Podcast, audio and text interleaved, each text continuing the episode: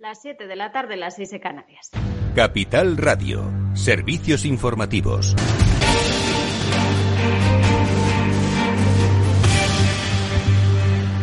¿Qué tal? Muy buenas tardes. Estamos muy pendientes de los últimos datos de coronavirus porque España vuelve al riesgo extremo al notificar una incidencia de 252 casos por cada 100.000 habitantes. Eh, pendientes de lo que está diciendo ahora mismo la ministra de Sanidad, Carolina Darias, tras esa reunión del Consejo Interterritorial de Salud. La escuchamos.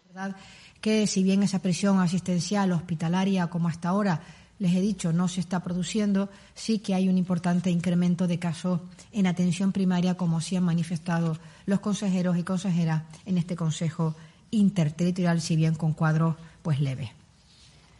El riesgo de pues veremos qué sucede, qué explica la ministra sobre lo que se, se, haya decidido en ese Consejo Interterritorial de Salud, donde se ha debatido hoy si habría que volver al toque de queda o a medidas más restrictivas tras esta subida de los contagios. Hoy se han notificado 17.300 nuevos casos, casi el doble de los 8.200 registrados ayer y 17 nuevas muertes. Como decimos, la incidencia acumulada salta hasta los 252 casos, se vuelve a situar por encima del nivel de riesgo extremo tras eh, venir subiendo en las últimas jornadas y situarse en 225 casos eh, ayer. Las comunidades autónomas, algunas de ellas, estaban eh, pidiendo que se impongan algunas restricciones. Es el caso de Castilla y León, que con una incidencia por encima de los 270 casos habría planteado que se volviera al toque de queda nocturno. Esto decía, por ejemplo, hoy desde Valencia el presidente de la Generalitat, Chimo Puig. En estos momentos es, obvio que estamos en una situación complicada y que tenemos que tomar decisiones.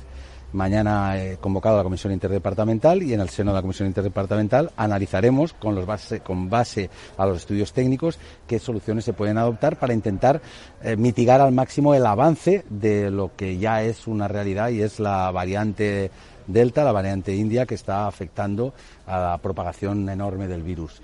Hay otras regiones, como es el caso de Madrid, que considera que no hay que volver atrás en las restricciones y que la clave sería avanzar en la vacunación. Mientras, eh, más asuntos. El bloque independentista ha escenificado hoy la reconciliación en Waterloo, haciendo una foto de familia en la que han estado Junqueras y Puigdemont, mientras eh, Pedro Sánchez ha sido preguntado sobre este asunto. Ha señalado el presidente del Gobierno que lo importante ahora es superar la pandemia y no seguir anclados en 2017, cuando se, celebró ese referéndum ilegal.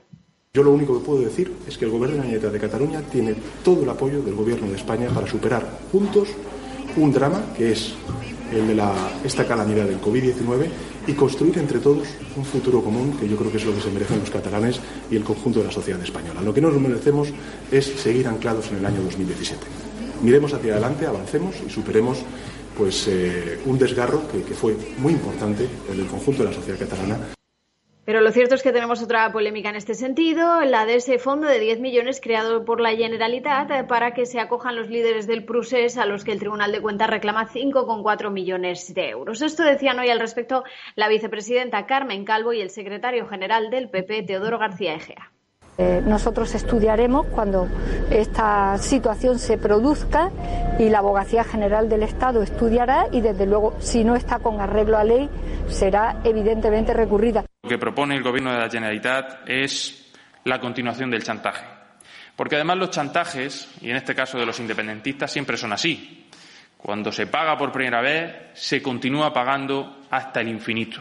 Se pagó el chantaje con los indultos y se continúa pagando ahora con este fondo para que los condenados puedan tener un soporte económico.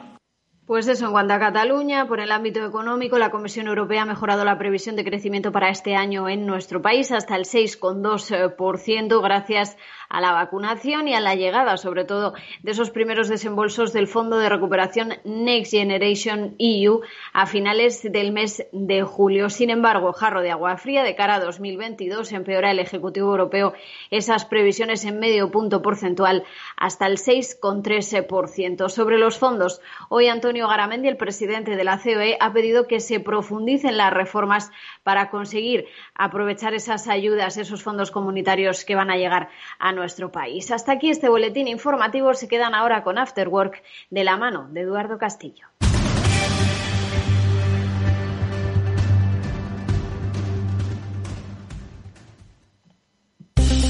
Invierte en acciones o ETFs sin comisiones. Tesla, Netflix, Amazon, Banco Santander, Telefónica, miles de acciones de los 16 mayores mercados bursátiles del mundo. Cero euros de comisión hasta 100.000 euros de volumen mensual. Abre tu cuenta 100% online en solo 15 minutos. xtb.es. Riesgo 6 de 6. Este número es indicativo del riesgo del producto, siendo uno indicativo del menor riesgo y 6 del mayor riesgo.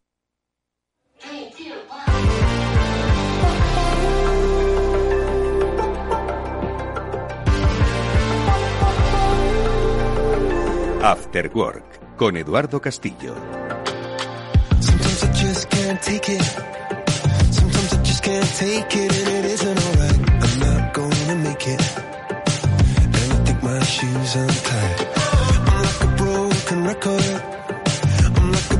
record. And I'm not playing.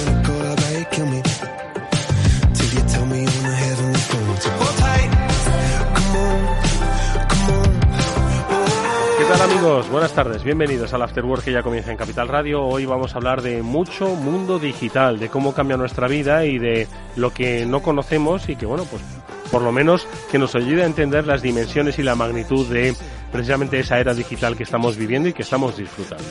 En primer lugar y enseguida vamos a saludar a nuestro amigo José Manuel Vega, que es director de estrategia digital en el equipo E, es escritor y es nuestro profesor particular de mundo digital y como siempre él hace prospectivas y nos las cuenta. Y no sé hasta qué punto habrá profundizado en la dark web, pero hoy viene a hablarnos de ella, ¿sí? De la deep web, de aquello oscuro, de aquello que está posiblemente al alcance de cualquiera, pero que uno no sabe y quizás por prudencia es mejor que no vaya. Pero ¿es que no se puede hacer nada contra la dark web? Bueno, pues ahora le preguntaremos a José Manuel qué es, qué hay y si es que se puede o se debe combatir. Enseguida le saludamos. Y luego tenemos nuestra sección El Transformador con los especialistas de Salesforce. Hoy tendremos un caso eh, de business to consumer, clientes, cada uno de una naturaleza, pero que todos tienen algo en común y es que tienen una mascota a la que quieren cuidar, a la que quieren eh, agasajar. Bueno, pues muchos interesados en cómo han transformado desde Skypet bueno, pues el concepto de relación con el cliente y muchas otras cosas más, no solo en esa relación con el cliente, sino también en su propio negocio. Bueno, pues con Iván Mateo de Skypet y con Enrique Mazón de Salesforce hablaremos en El Transformador sobre estos casos de éxito en estos cambios, en esa transformación, en esa comprensión del mundo digital. Hoy está Alberto Coca gestionando técnicamente el programa. Así suena de bien. Os habla Eduardo Castillo. Comenzamos.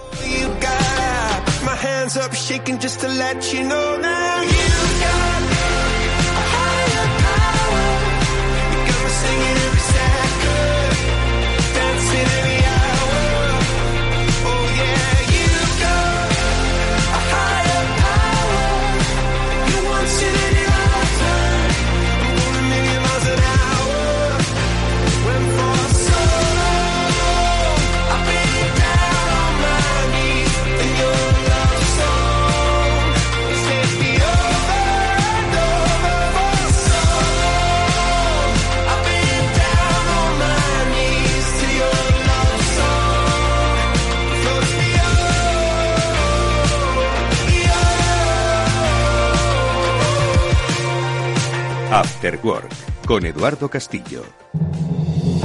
En un mundo globalizado y cambiante, los grandes debates de la actualidad cobran más sentido que nunca. Cada lunes a las 10 de la noche, Víctor Arribas analiza en Capital Radio los principales acontecimientos internacionales y cómo nos afectan a los españoles. Atalayar, las claves del mundo en tus manos, en Capital Radio.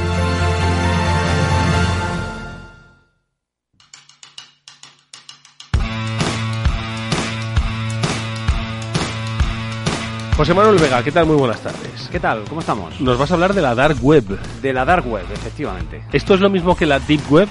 No, técnicamente no es lo mismo. Eh, lo has comentado antes en la introducción y he dicho... Mm, no. Pero digo, no, no lo voy a interrumpir, que te veía, te Bueno, entonces, ¿cuántas webs hay?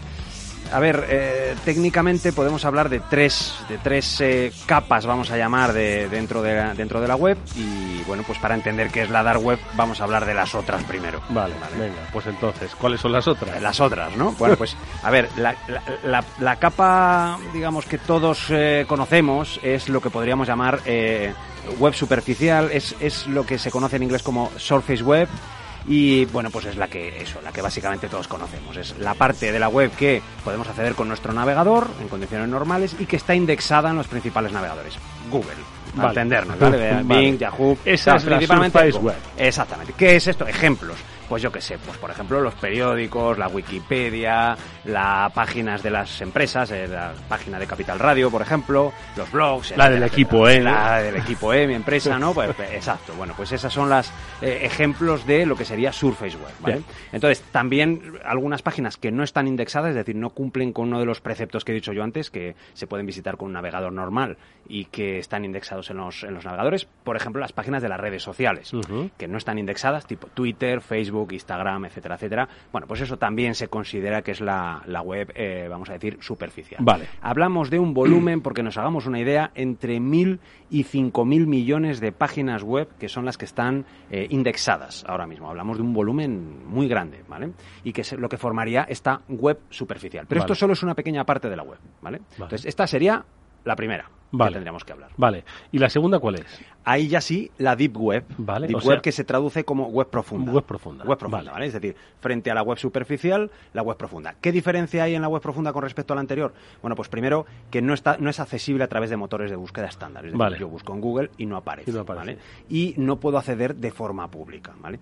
Y para que nos hagamos una idea, estamos hablando del 90% de eh, el total de páginas publicadas en el mundo. Hablábamos antes de 5.000 millones, es decir, podemos estar hablando de unos 40, 50.000 millones de páginas. Eh, de esas, eh, la gran mayoría, el 90%, es deep web, es web profunda. O sea que hay gente que ha creado una página web que no se puede ver en la Surface Web.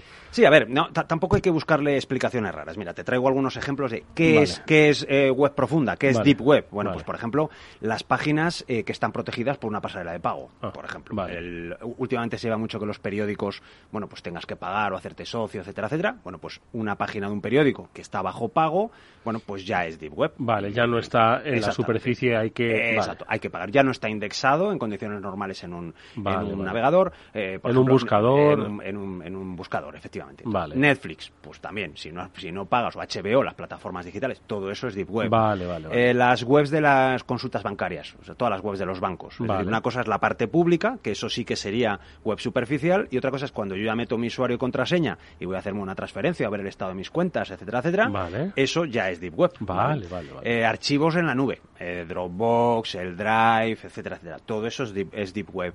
Las eh, páginas que, por ejemplo, se generan de manera dinámica cuando yo hago una búsqueda. Por ejemplo, vas a buscar ahora un avión para irte de vacaciones, Sí. ¿no? Y yo digo, pues quiero salir el día 5 y quiero ir a Milán.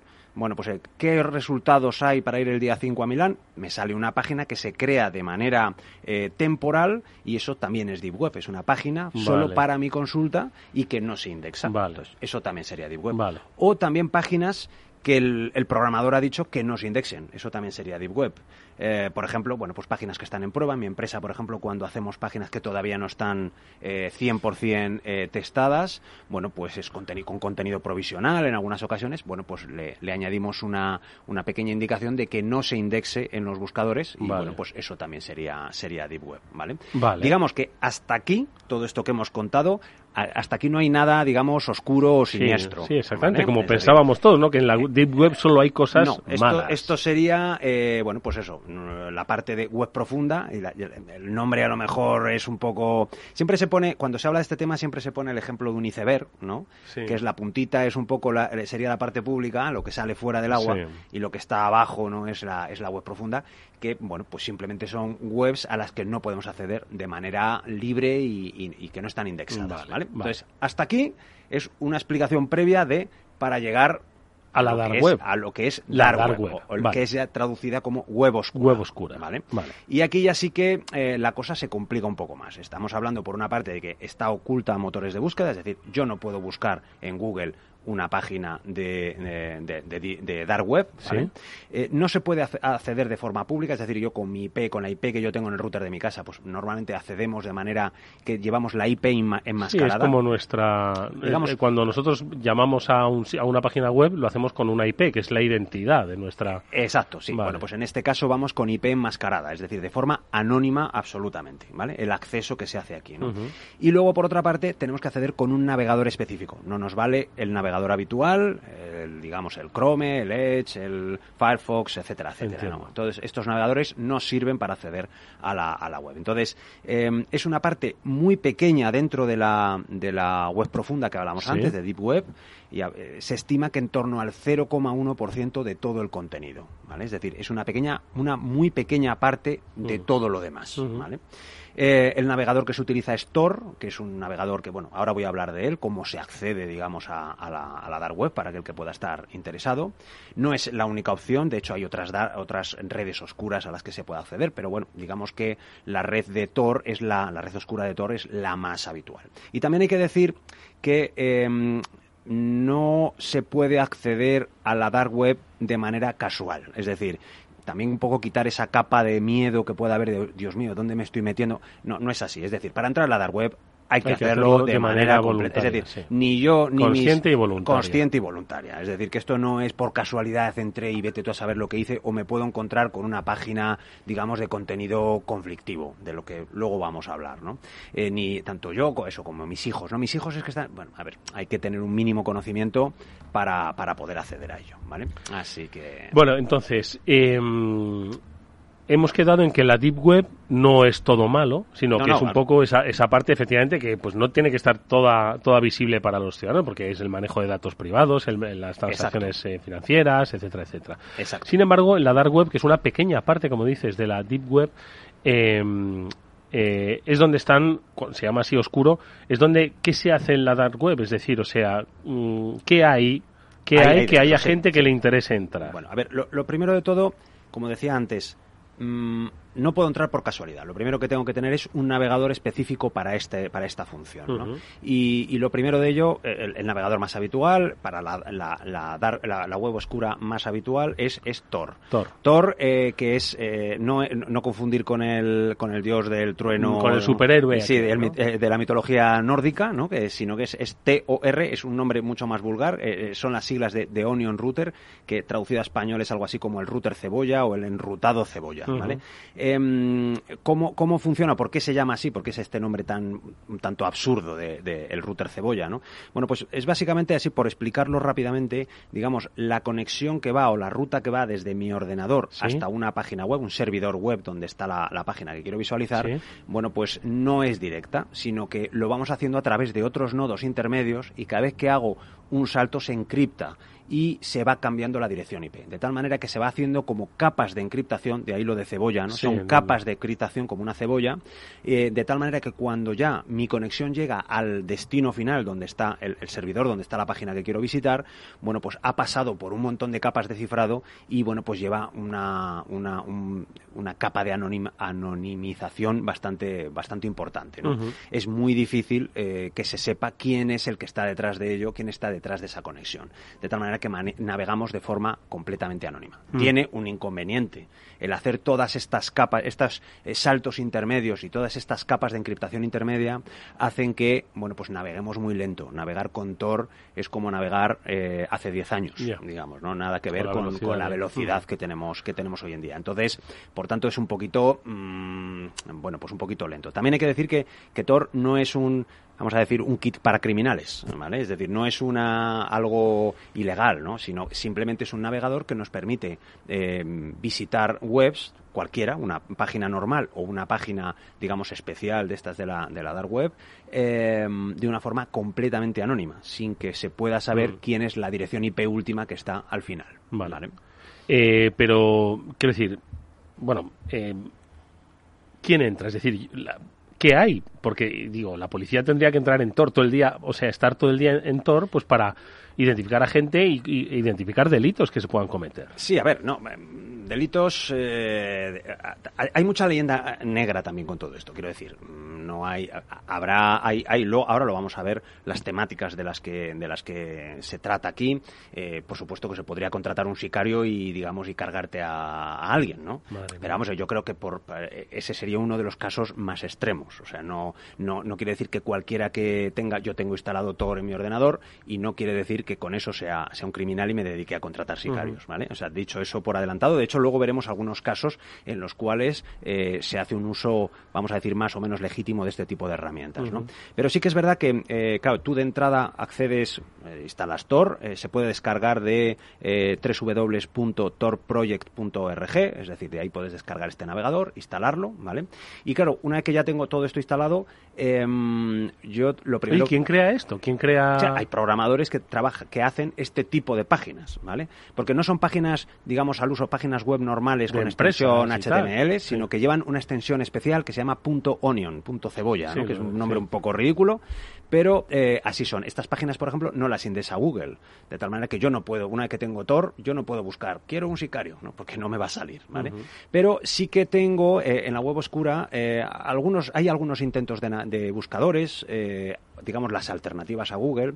Y también lo, más, lo más habitual son una especie de páginas amarillas, por ejemplo, de, Hidden Wiki, la, la, Wikipedia oculta, por llamarlo de alguna manera, que es una especie de páginas amarillas con páginas donde te indican todas las páginas .onion, páginas eh, eh, de, digamos ocultas, eh, que están clasificadas en temáticas bueno, pues de una serie de cuestiones que te voy a ir contando ahora. ¿vale? O sea que en, muchos de estos sitios, bueno, pues por ejemplo, una de las cosas más habituales que la gente busca en, en este tipo de en este tipo de, de webs, bueno, pues es em, bueno, pues marketplaces o digamos supermercados de drogas y sustancias químicas. ¿no? te, echo ahí un pantallazo a, a la derecha.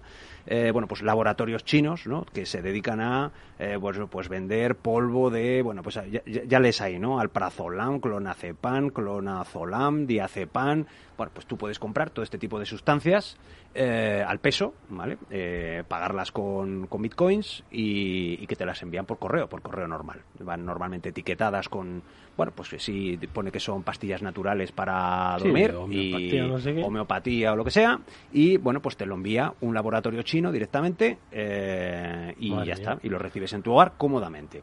Pastillas de este estilo o droga abiertamente, cocaína, heroína, lo que lo que tú quieras. Es decir, esta es una de las vías más habituales de acceso, es decir, alguien que, quiere buscar este tipo de, de temáticas. ¿no? Armas. Bueno, pues la compraventa de, digamos, de armas, pues también es un otro de los eh, de los eh, de los eh, atractivos de, todo esto, ¿no? Pues diferentes tipos de, pistolas, ametralladoras, equipos de visión nocturna, etcétera, etcétera, ¿no? Ahí te he puesto también un par de un par de capturas en el guion Que, tenemos aquí nosotros, ¿no? Bueno, pues por ejemplo te puedes comprar una ICI, una UCI SMG punto de, calibre 22, tal, por, por 0,05 bitcoins. Madre este pantallazo es un, un poco antiguo. Y te dice, amount, ¿cuántas, no? Sí, sí, dice, ¿cuántas, ¿cuántas, quieres? ¿Cuántas quieres de estas, no? Pues hay unos señores que estarán, vete tú a saber dónde, y eh, pagamos con bitcoins porque también es la manera, o sea, con bitcoins ya hablamos de ello. ¿no? Sí, no dejar rastro porque yo puedo pagar con bitcoins, eh, digamos, como si fuera una transferencia bancaria, es decir, de banco a banco, que no es el caso, o puedo pagar en bitcoins imitando lo que sería el dinero en efectivo. Es decir, yo voy con los billetes de 500 euros y le pago a este señor las ametralladoras, ¿vale? Entonces, ese sería el equivalente de hacer un pago en bitcoins entre, entre eh, billeteras frías, que se llaman, ¿no? Billeteras que no están registradas en ningún banco, en ninguna entidad, y por tanto yo te pago a ti las las, ametralladoras o lo que sea, ¿no? Eh, más temas que puedo que, se suelen eh, citar en estos sitios, ¿no? Pues todo lo que tiene que ver con hacking, ¿no? Pues eh, por ejemplo, pues contratar a un hacker en plan detective, delincuencia, o lo que fuera. Pues, bases pues de datos, ¿no? Que dicen se vende una base de efectivamente. datos. Eso, corresponde al apartado este de compraventa de cualquier cosa entre entre comillas, ¿no? Pues aparte de armas, pues bases de datos, por ejemplo, hackeadas de, de pues eso, los datos de LinkedIn que, que se hackeó hace hace unos unos años. Bueno, pues tú puedes comprar toda esa base de datos de millones de de usuarios con sus contraseñas, correos electrónicos, etcétera, etcétera, pues por determinadas, determinadas cantidades. ¿no? Tecnología, pasaportes, yo he visto eh, visados de residencia, carnes de conducir, etcétera, etcétera. O sea, este tipo de cosas pues también se podrían, se podrían adquirir. El apartado de la pornografía, pues aquí, mmm, bueno, pues eh, todo ahí ya... si, en la Surface está lleno, eh, pues imagino no habrá. Entonces, pues ahí, ahí vamos más a pues contenido erótico de, pues eso, celebrities a los que les han pillado con posados, con fotos de la playa, etcétera, etcétera, cámaras ocultas, lo que se llama el, el, porno de venganza, no revenge porn, ¿no? De, bueno, pues gente que graba y luego lo sube a internet en plan venganza, etcétera, etcétera. Cosas, cosas de este estilo, pues para, para, para chantajear gente, etcétera, etcétera. Bueno, pues de esto, pues eh, tienes mucho. O sea, no, por, no tanto pornografía normal, pornografía al uso, que digamos que, eh, de manera abierta está al alcance de cualquiera, sino, bueno, pues este otro tipo de, de, versiones un poquito más, un poquito más oscuras, ¿no? Servicios financieros, pues te, quieres abrir una, una cuenta en, la isla, en las Islas Caimán, o en Panamá, o en tal, con una sociedad ya montada para, pues todo esto, pues eh, por supuesto que también. Eh, contenido craqueado, pues eh, películas, software, pues, pues todo esto, pues todo este. Hmm. Y luego mm, también hay un apartado interesante de todo lo que tiene que ver con el mundo de las teorías de conspiración, ¿no? ovnis, masonería, brujería, grupos extremistas de todo pelo. COVID debe haber ahí. COVID, etcétera, etcétera, los terraplanistas, eh, todo este tipo de gente que se junta aquí un poco, pues porque también hacerlo en un foro abierto con tu cara, con tu IP, etcétera, etcétera, pues a lo mejor les da un poco de vergüenza, ¿no? Decir, yo soy terraplanista, ¿no? Bueno, pues hay, hay alguno más pirado que lo hace, ¿no? Pero habrá otros que se esconden, digamos, detrás de este tipo de perfiles, eh, digamos, en una, en una zona oscura donde, mm, bueno, pues no se sabe realmente quién eres. Firmas como, como super, super Pérez y ya con eso pues lo, lo tendrías, ¿no? Oye, y de todas formas, eh, aquí apuntas que no todo es tan dark lo que hay en la dark web. Sí, efectivamente. A ver, eh, esto que te he contado un poco de este tipo de... La verdad que se, habrá escandalizado el, el, oyente que me esté oyendo metido en un taxi ahora a las, a, la, a las 7 de la tarde y la madre de Dios lo que está contando este hombre, ¿no? Esto es ya para contarlo a partir de las 12 de la noche, ¿no? Pero sí, efectivamente hay mucho de eso, pero también hay otras cosas. Es decir, eh, también suele ser, como, como hablamos aquí al final de conexiones anónimas, también suele ser un refugio, pues para todo tipo de activistas, personas que viven en países donde, donde el Internet convencional, donde, donde la Surface Web está muy controlada, donde puedes ser perseguido por tus ideas, países, digamos, de corte un poco extremista, ¿no? Desde el gobierno chino, o sea, desde los activistas chinos hasta pues todo el mundo árabe, etcétera, etcétera, ¿no? Entonces, aquí se oculta también, intercambian información muchas personas que, bueno, pues por sus ideas o por la razón que sea, pues están perseguidos por sus países porque, digamos, no hay, no hay determinadas libertades, ¿no? Así que, bueno, pues eso, no todo es oscuro. ¿no? También, hay, a ver, hay, hay contenido de todo tipo, es decir, hay comunidades y foros, eh, por ejemplo, para compartir contenido, o sea, digamos una especie de foro coches, pero en oculto. Imagínate si en foro coches ya se dicen cosas gordas, ¿no? De, brocha gorda, eh, pues tú imagínate, pues eso, en Cebolla Chan o en Ocho Chan, que son las versiones, digamos, encriptadas con capa de, anónima, ¿no? O sea, pues ahí ya se, se, complica la cosa, ¿no? Oye, pero la última pregunta que te hago, pero todo esto no se puede combatir, es decir, o sea, la, em, las redes de pedofilia que seguro que hay ahí, el, tráfico de armas, la venta de drogas, yo qué sé, la, Sí, a ver, es por una parte es difícil, es difícil hacerlo porque hablamos de mm, unas herramientas que están pensadas para ser anónimas, o sea, es muy difícil dar con ellos. Sin embargo, eh, por ejemplo, Silk Road, que era uno de los grandes marketplaces de compraventa de casi cualquier cosa, eh, bueno, pues fue al final los, los, eh, líderes de todo esto que estaban operando desde a nivel mundial y que era un, éxito, era una, un marketplace muy potente, bueno, pues al final fueron detenidos por el FBI y bueno, están en la cárcel. Quiero decir que al final que sea anónimo no quiere decir que haya, bueno, pues tú no sabes realmente a quién estás comprando las pistolas. hablábamos antes de las ametralladoras, ¿no? Yo puedo estar negociando con alguien la compra de unas ametralladoras y resulta que el que está al otro lado es la Policía Nacional en España, la Guardia Civil o el FBI en Estados Unidos o una agencia de inteligencia, ¿no?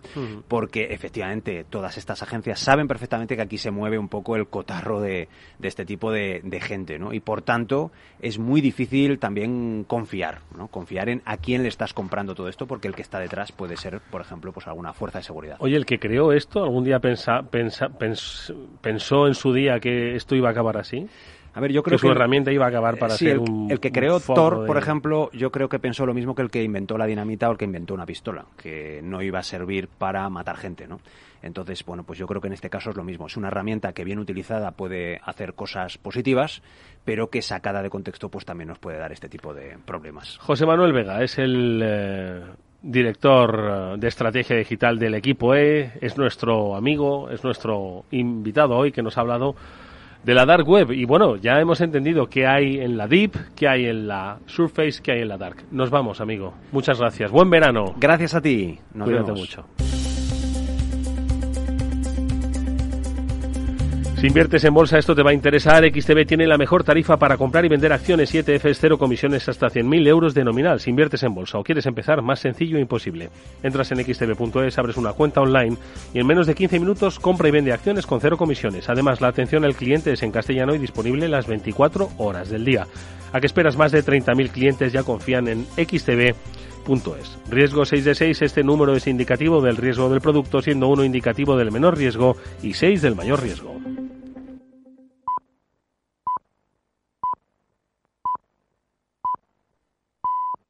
After Work con Eduardo Castillo. A continuación, El Transformador, de la mano de Salesforce.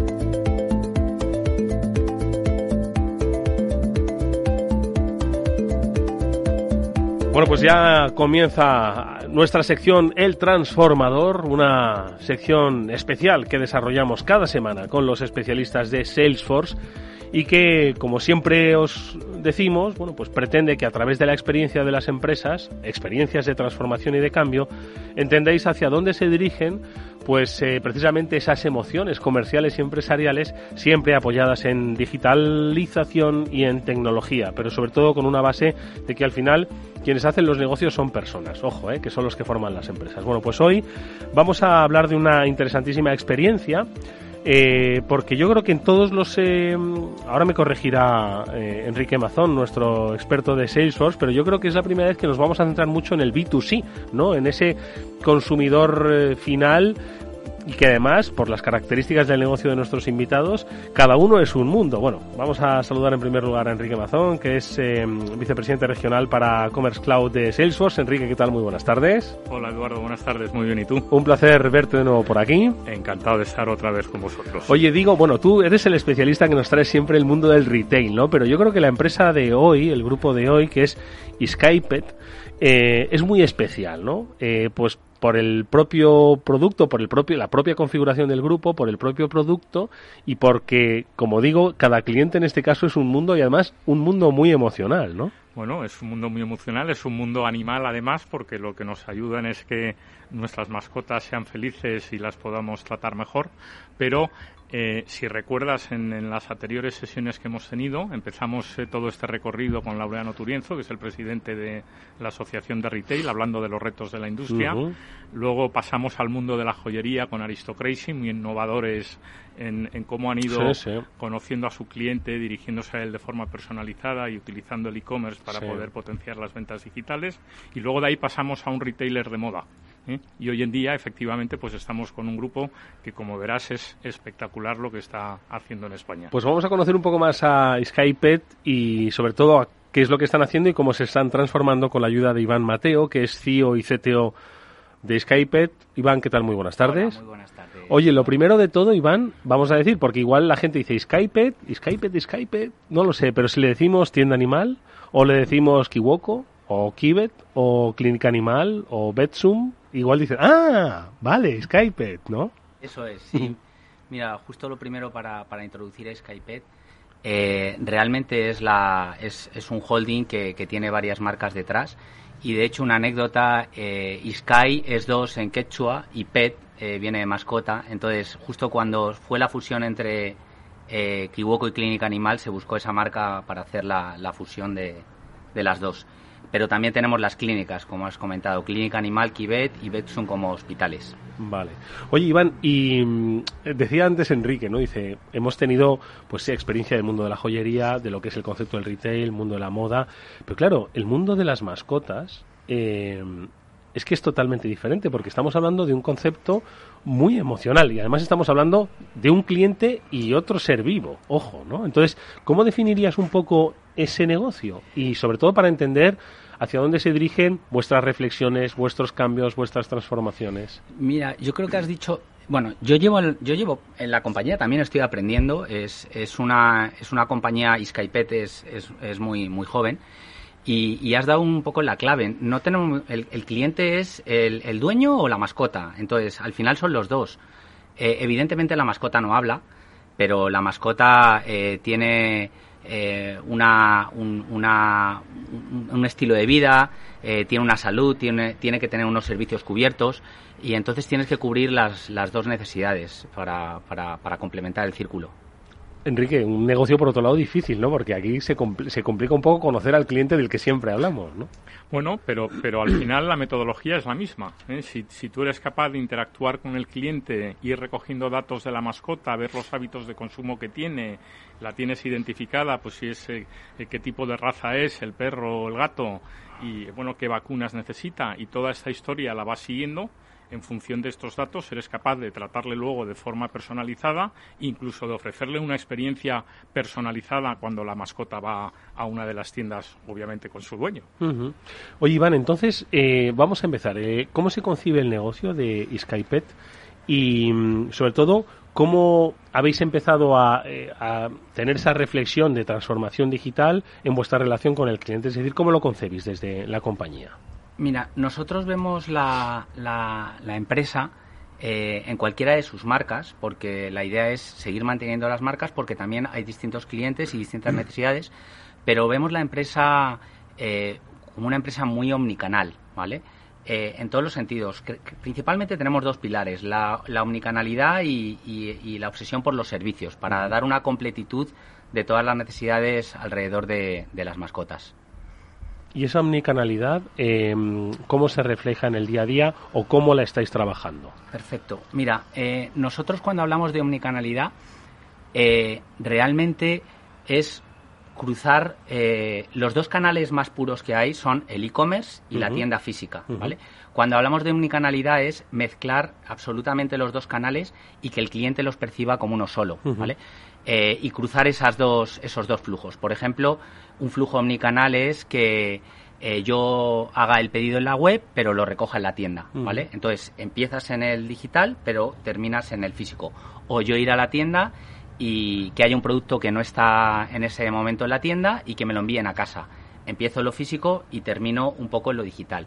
Entonces, todo el flujo, los flujos que podamos imaginar desde el punto de vista eh, cruzar los dos, los dos mundos, es lo que el cliente realmente percibe como omnicanalidad. Un, cliente, cuando hace una compra en el e-commerce, eh, no entiende por qué no puede ir a una tienda a devolver ese producto. Eh, porque al final está viendo una misma marca. Entonces, eso también es, es omnicanalidad. Entonces, estamos muy obsesionados por dar ese servicio eh, omnicanal a, todos nuestros clientes. ¿Qué te parece, Eduardo, la relevancia que tiene, pues el cuarto, la cuarta entrevista que hacemos dentro de la industria de retail, empezamos hablando de la omnicanalidad con Laureano, que él, decía, creo recordar algo así como digitalizar el ladrillo y humanizar el mundo digital en cada interacción que teníamos con el consumidor. Y luego con Aristocracy y con Parfois hemos visto exactamente la misma preocupación que nos está trasladando ahora mismo Iván el consumidor es omnicanal. Nosotros cuando interactuamos con un retailer nos da igual interactuar a través de una red social que a través del e-commerce, que a través de la tienda física. Lo que queremos es tener una buena experiencia y poder hacer la actividad que queramos hacer en ese momento. Además, eh, que Iván ha dicho una cosa muy interesante, yo creo que es la primera vez que lo dicen aquí. Dice, los dos canales puros, porque antes solo había un canal puro, eh, que era el de la tienda física, y luego estaba el e-commerce, ¿no? Entonces hoy se ha referido a los dos canales como los dos canales puros, ¿no? Y sobre los que hacer miles de combinaciones. Hmm. Cómpralo aquí, no hay, bueno, pues, lo, pues yo te lo envío a casa. Es decir, que estamos un poco mezclando esa filosofía del offline y del online en todas sus eh, eh, combinaciones posibles para responder a todas las eh, combinaciones diferentes que tienen los clientes. ¿no? Hmm. Exactamente. De hecho, el, el, gran reto del retailer es que como el consumidor es omnicanal y no diferencia entre canales, nosotros dentro de nuestras organizaciones tampoco podemos tener esa diferenciación tenemos que centrarnos en el cliente. incluso completar un poco eh, en esos flujos eh, la trazabilidad al cliente, ¿vale? Es muy importante. El cliente muchas veces prefiere tener una clara trazabilidad de, su envío, de su producto, eh, más que a veces que le llegue en, un estimado tiempo o, o, al día siguiente. Quiere saber exactamente en qué estado está su producto, incluso poder replanificarlo, poder pedirlo para el día siguiente, poder cancelarlo poder añadirle más productos, eh, eso también es, desde nuestro punto de vista la omnicanalidad, como si estuvieras realmente en la tienda. Yo cuando estoy en la tienda puedo coger más productos, quitarlos y pasar por la caja, volver a comprar otro producto. Entonces, tratar de dar un poco esa, esa experiencia global. Eh, has hablado de eh, omnicanalidad, pero también de servicio, ¿no? Obsesión por el servicio, ¿no? ¿A qué te refieres exactamente con esto y cómo lo implementáis? Mira, Porque lo de obsesión, dice, a ver cómo lo hacemos, ¿no? Sí, eso, eso yo yo, lo llamo el ecosistema de las mascotas, ¿vale? Que creo que puede ser realmente nuestra gran ventaja competitiva.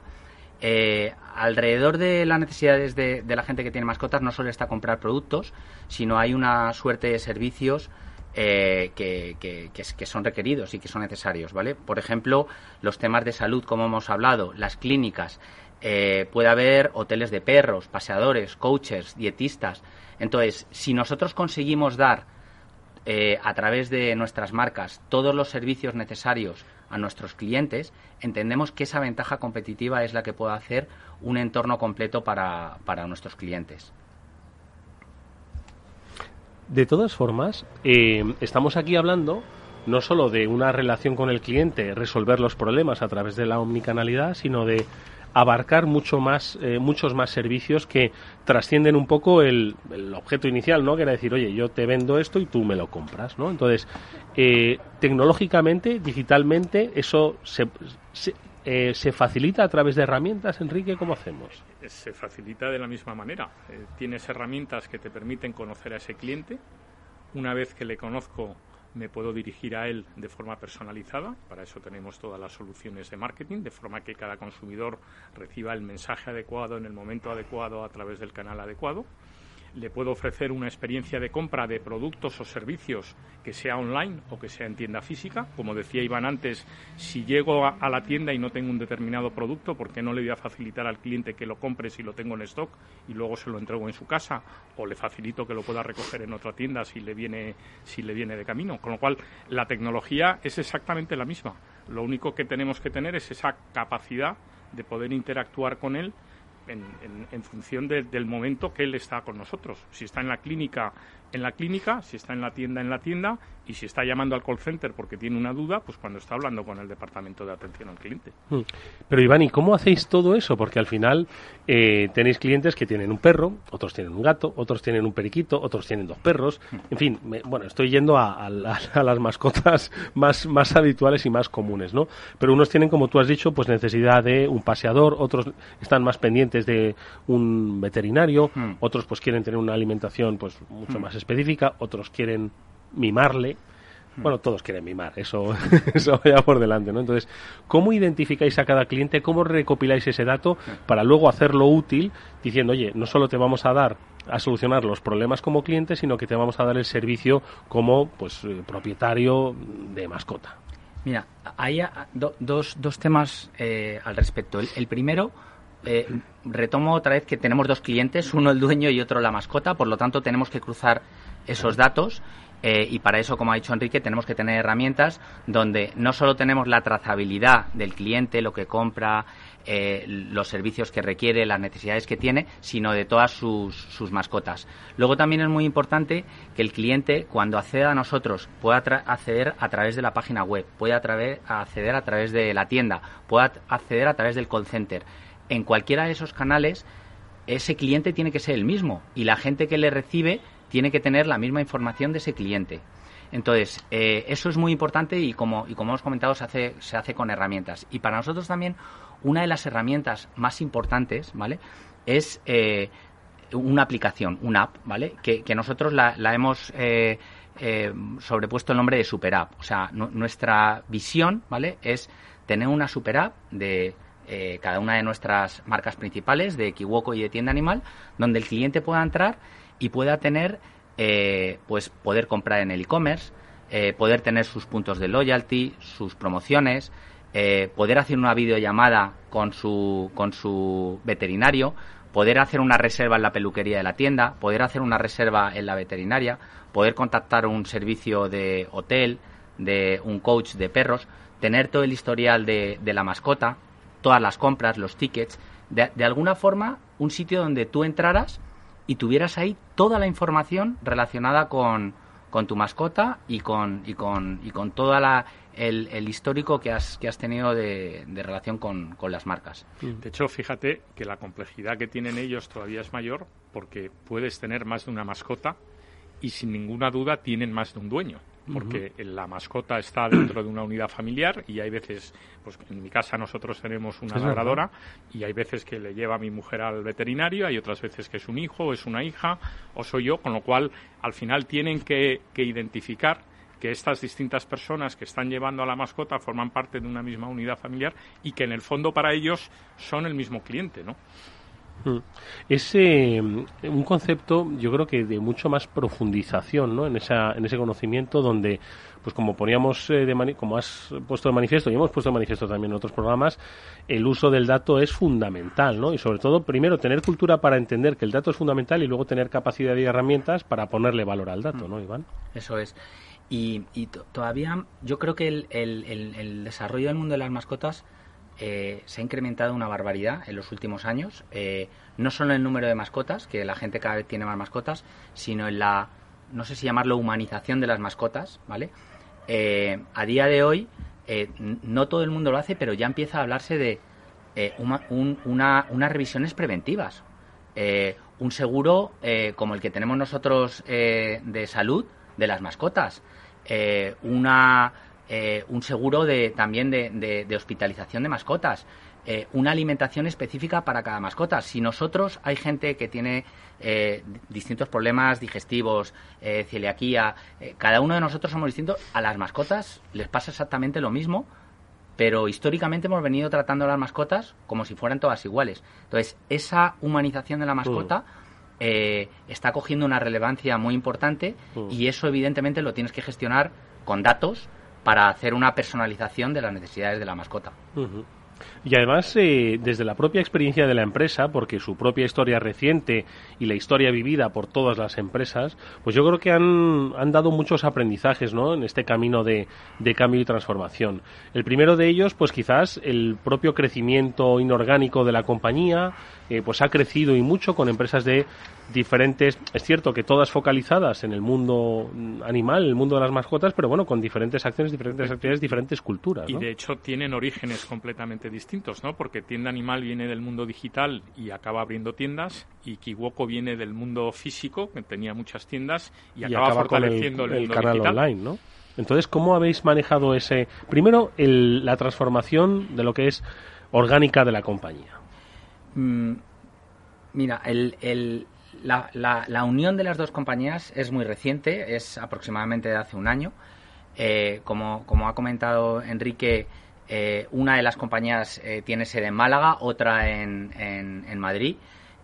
creo que esto de la transformación digital también del puesto de trabajo nos ha facilitado mucho esto. O sea, hemos podido trabajar con las dos sedes como si fuéramos una sola compañía. Eh, pero es verdad que como cualquier fusión, y esto no tiene nada que ver con, nuestras empresas en concreto, eh, pues ha sido también un proceso eh, un, poco difícil, porque de alguna forma eran dos compañías que estaban con todo duplicado. Entonces hemos tenido que hacer una unión y una búsqueda de, sinergias y aunque se van a operar con dos marcas, pero todo el back office de la compañía es, es único y hemos tenido que hacer eh, pues una nueva cultura, buscando propósitos, visión, misión y, y, antes, hace un año eran competidores aférrimos. Entonces, hemos tenido que buscar eh, ese punto en común y estamos un poco ahondando en, esa eh, fusión cultural de, la, de, las empresas. Oye, muchos se acordarán, Enrique, estoy seguro, en el tiempo de confinamiento, ¿no? Cómo pues la mascota se convirtió en una gran preocupación para muchos de sus dueños, ¿no? El propio bienestar de la mascota eh, la normativa que se además se, se, aprobó pues para que pudiesen pasear durante una determinada un determinado momento del año los chistes que se hacían no en torno a la mascota y de voy a comprarme un perro solo para poder salir no que decían no entonces ha marcado sin duda uno un antes y un después que entiendo que vosotros como sector especializado pues también visteis supisteis y aprendisteis no qué es lo que cómo vivisteis vosotros el confinamiento y qué es lo que habéis aprendido pues mira el eh lo que más hemos aprendido es que hemos acelerado esta unicanalidad que, que hemos comentado eh, a marchas forzadas. Eh, y, yo creo que a día de hoy estamos mucho más preparados para abordar eh, los distintos flujos y las distintas problemáticas. Cuando empezó la pandemia, tuvimos que em, se desbordó, como pasó también en la alimentación. sí, sí. Esta es, una historia muy bonita. Y, y entonces tuvimos que eh, derivar, bueno, y las tiendas cerraron. Eh, hubo un, tiempo que las tiendas cerraron y que, pero que sí que se permitía el, online. Entonces tuvimos que convertir nuestras tiendas en dark store, pero no teníamos preparados los sistemas. Entonces eh, el derivar el flujo de los pedidos de, de, un almacén central a las tiendas, que prepararan en las tiendas y que se enviaran a los clientes, pues fue un reto muy importante. Es verdad que tuvimos que eh, hacer eh, estragos para, para conseguir eh, salvar la, la, coyuntura, pero eso también nos ha preparado mucho más para, para el futuro, para, para conseguir toda esta, esta estrategia omnicanal. Hmm. Fíjate que eso les permite mantener a los empleados en, en la tienda trabajando en lugar de tener que hacer un ERTE, como ha ocurrido en, en, en otros casos.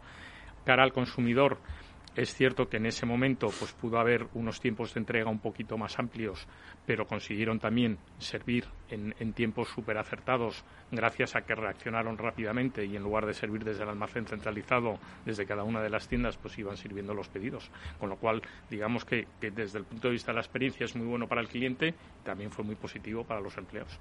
Sí, claro, porque aquellos que no tenemos mascota tenemos que entender que es que las mascotas también comían, y os acordáis, cuando estábamos todos nerviosos en el supermercado, claro. Y es que las mascotas también tenían sus necesidades básicas, mm, como cualquier ser humano. Exactamente igual que nosotros. Oye, y mm, aprendizaje interesantísimo, ¿no? el de la pandemia eh, que ha acelerado estos procesos, ¿no? Lo que Enrique, como especialista...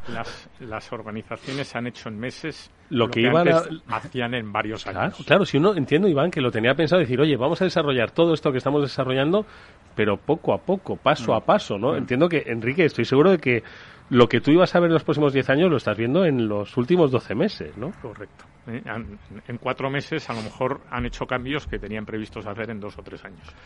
Pero esto también ha, significado, ha supuesto, entiendo, Iván, una transformación de personas, ¿no? También han aprendido, ¿no? En las tiendas, en los que forman parte de la red, en esta eh, omnicanalidad de la que hacías eh, referencia al principio, en decir, oye, es que hay que solucionar todos los problemas del cliente, que son muchos y muy diferentes, ¿no? Entonces, ¿cómo habéis hecho esa adaptación cultural, esa transformación de vuestra gente? Eh, pues para, oye, mm, responder a esta a este objetivo. Para desarrollar cualquier estrategia digital, em, lo primero es esto es esto es un, dicho muy común, pero lo principal son las personas. Eh, y, necesitas tener unas capacidades y un conocimiento y un talento digital eh, muy desarrollado para, para, conseguir empezar a hacer esa super app, a utilizar soluciones en la nube, a conectarte con una solución de tracking para eh, gestionar el envío del, del cliente, Em, a, gestionar los dispositivos digitales para recibir un pedido en un locker. Entonces, todo esto requiere eh, pues gente que, viene un poco con otra cultura. O sea, eh, si realmente quieres eh, atraer al talento digital de las empresas que es más punteras, las que han nacido nativas, pues tienes que tener un proyecto que les apasione y les motive y que les rete y que, y que tengan que buscar eh, soluciones transformacionales para, para, para, conseguir desarrollarse. Entonces, esto eh, hemos empezado a crear pues una metodología ágil de trabajo, hemos eh, organizado los equipos por producto esos equipos tienen que estar muy empoderados, eh, tienen que tener todas las capacidades para, para desarrollar eh, su propia estrategia. Es muy importante eh, motivar a estos chicos explicándoles un poco la estrategia y el qué se persigue, pero no el cómo. Hay que dejar que ellos mismos encuentren sus pautas y, y, que vayan consiguiendo los objetivos medibles, ¿vale? Pero dejarles a ellos que vayan desarrollando eh, las, necesidades. Voy a poner un ejemplo. Eh, imaginemos el checkout del de, e-commerce, ¿vale? Eh, imaginemos que por data estamos viendo que el 50% de la gente no termina la compra en el checkout, ¿vale? Tú puedes modificar el checkout mejorando la experiencia del checkout, pudiendo... Es decir, que abandonan el carrito lleno. Eso es. Pudiendo quitar o, o poner productos, eh, pudiendo hacer un pago en, en, un, en, un, paso que sea sencillo. Eh, hay un montón de, de, aspectos que, que, tú puedes medir y que puedes mejorar. Si tú tienes un equipo dedicado a mejorar la experiencia del checkout, eh, recopilando data y mejorando todo ese flujo, la conversión de, de, venta ¿vale? va a crecer exponencialmente, pero tienes que dejar ahí a ese equipo que analice, que chequee, que haga research, que busque en otros webs que se está haciendo, que ponga eh, distintos eh, alternativas, que vea la que mejor funciona y que vaya evolucionando eso a, hasta, hasta un objetivo común que pueda ser, por ejemplo, el de vender más. La, ciencia infusa nunca ha funcionado, ¿verdad?, en el mundo de, de, los negocios y del marketing. No, no, hoy en día, además, que vivimos en un mundo de datos, el, poder tener esos datos, medirlos y a partir de ellos tomar las decisiones adecuadas es clave en cualquier actividad de negocio, ya no solo en el retail o en el e-commerce. Oye, ha dicho Enrique que tenía mascota, una labradora, te he entendido, ¿no? Un labrador, sí. ¿Y tú, Iván, tienes mascota? Yo tuve un gato, ahora no tengo. Bueno, ahora no tengo, ahora no tengo. Pero, pero mira, los últimos datos que tenemos, el, el 50% de, de ¿España es un país de gatos? no, eh, eh, España es, hay como 7 millones de, de, perros y aproximadamente un poco menos de, gatos eh, como mascotas. O sea, es un país que el 50% de la, de, la, de la población tiene mascota. O sea, es un país muy de mascotas y, y, creciendo. O sea, es un país que, que orgánicamente crece un 7, un 8% todos los años. Em, y que ha venido creciendo así en los últimos 10. Eh, ya verás em, cuando empiecen a mandar los gatos y los perros. nos van a dejar. Oye, por curiosidad, ¿cómo se llama tu labradora? Tinta. Inta. Tinta. Tinta. Tinta. ¿Se porta bien? Los labradores. Es muy pacífica. Eh, eso sí, comen que no tienen no tienen fin. comen lo que le eches. Comen que no que no tienen fin. tienes que darle de comer solo lo que le corresponde. Oye y mm, la mimáis verdad la mimamos. Mucho la mimamos lo que le corresponde lo digo porque es que es un negocio como dice Iván creciente donde en cada familia que hay una mascota cada vez le van dedicando ya no es por una cuestión puramente de mm, legalidad sino es una integración familiar y los aspectos que hay de salud, de bienestar, de juego, de alimentación, es algo que marca, ¿no? Que marca un poco pues la evolución y si se puede sacar y se sabe sacar provecho a través de la tecnología, el ejemplo perfecto. Sin lugar a dudas. ¿eh? Y en estos señores tenéis unos trailblazers magníficos. Pues eh, ellos son Tienda Animal, Kiwoko, Kivet, Clínica Animal, Betsum, ellos son Skypet, eh, y es Iván Mateo, su CIO y su CTO, al que le agradecemos mucho que haya estado con nosotros en este transformador que seguro que un gato dentro de muy poco va a volver por tu casa. Estoy seguro. Muchas gracias, Iván. Muchas gracias, Eduardo y Enrique. Y por supuesto a Enrique Mazón, vicepresidente regional de Commerce Cloud de Salesforce. Un placer haberte visto por aquí. Experiencias interesantísimas, ¿eh? Bueno, me alegro, Eduardo. Muchas gracias a ti. Quien nos esté escuchando, que venda cosas, que tome muy buena nota, que las cosas están cambiando. Los clientes y hay vías para llegar a ellos. Gracias, Enrique. Hasta muy pronto. Y nosotros, amigos, que nos vamos hasta mañana, que volveremos como siempre a las 19 horas aquí en el Afterword de Capital Radio. Alberto Coca gestionó técnicamente el programa. Os habló Eduardo Castillo. Hasta mañana.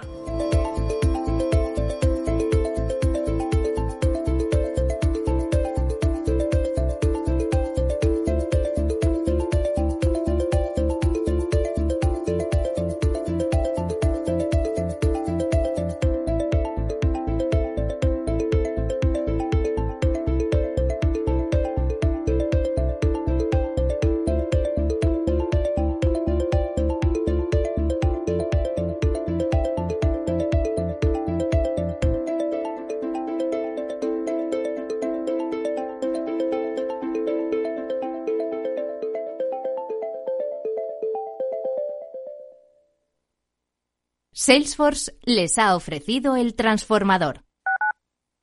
Escuchas Capital Radio, Madrid 105.7, la radio de los líderes. Gráficas Naciones. Más de 50 años de experiencia en el sector de las artes gráficas. Apostamos por la última tecnología tanto en impresión offset como en digital y gran formato. Realizamos todo tipo de impresión. Tarjetas de visita, folletos, libros, vinilos, decoración y montaje de stands. Más información en el 91 629 2145 o en gráficasnaciones.es. Esto te estás perdiendo si no escuchas a Luis Vicente Muñoz en Capital, La Bolsa y la Vida. Clemente Fernández, expresidente de Amper y encabeza los minoristas de Abengoa. Al no haber posibilidad de crédito fijo, pues yo creo que habrá que acudir ya a la SEPI, ¿no? Un rescate de, de SEPI.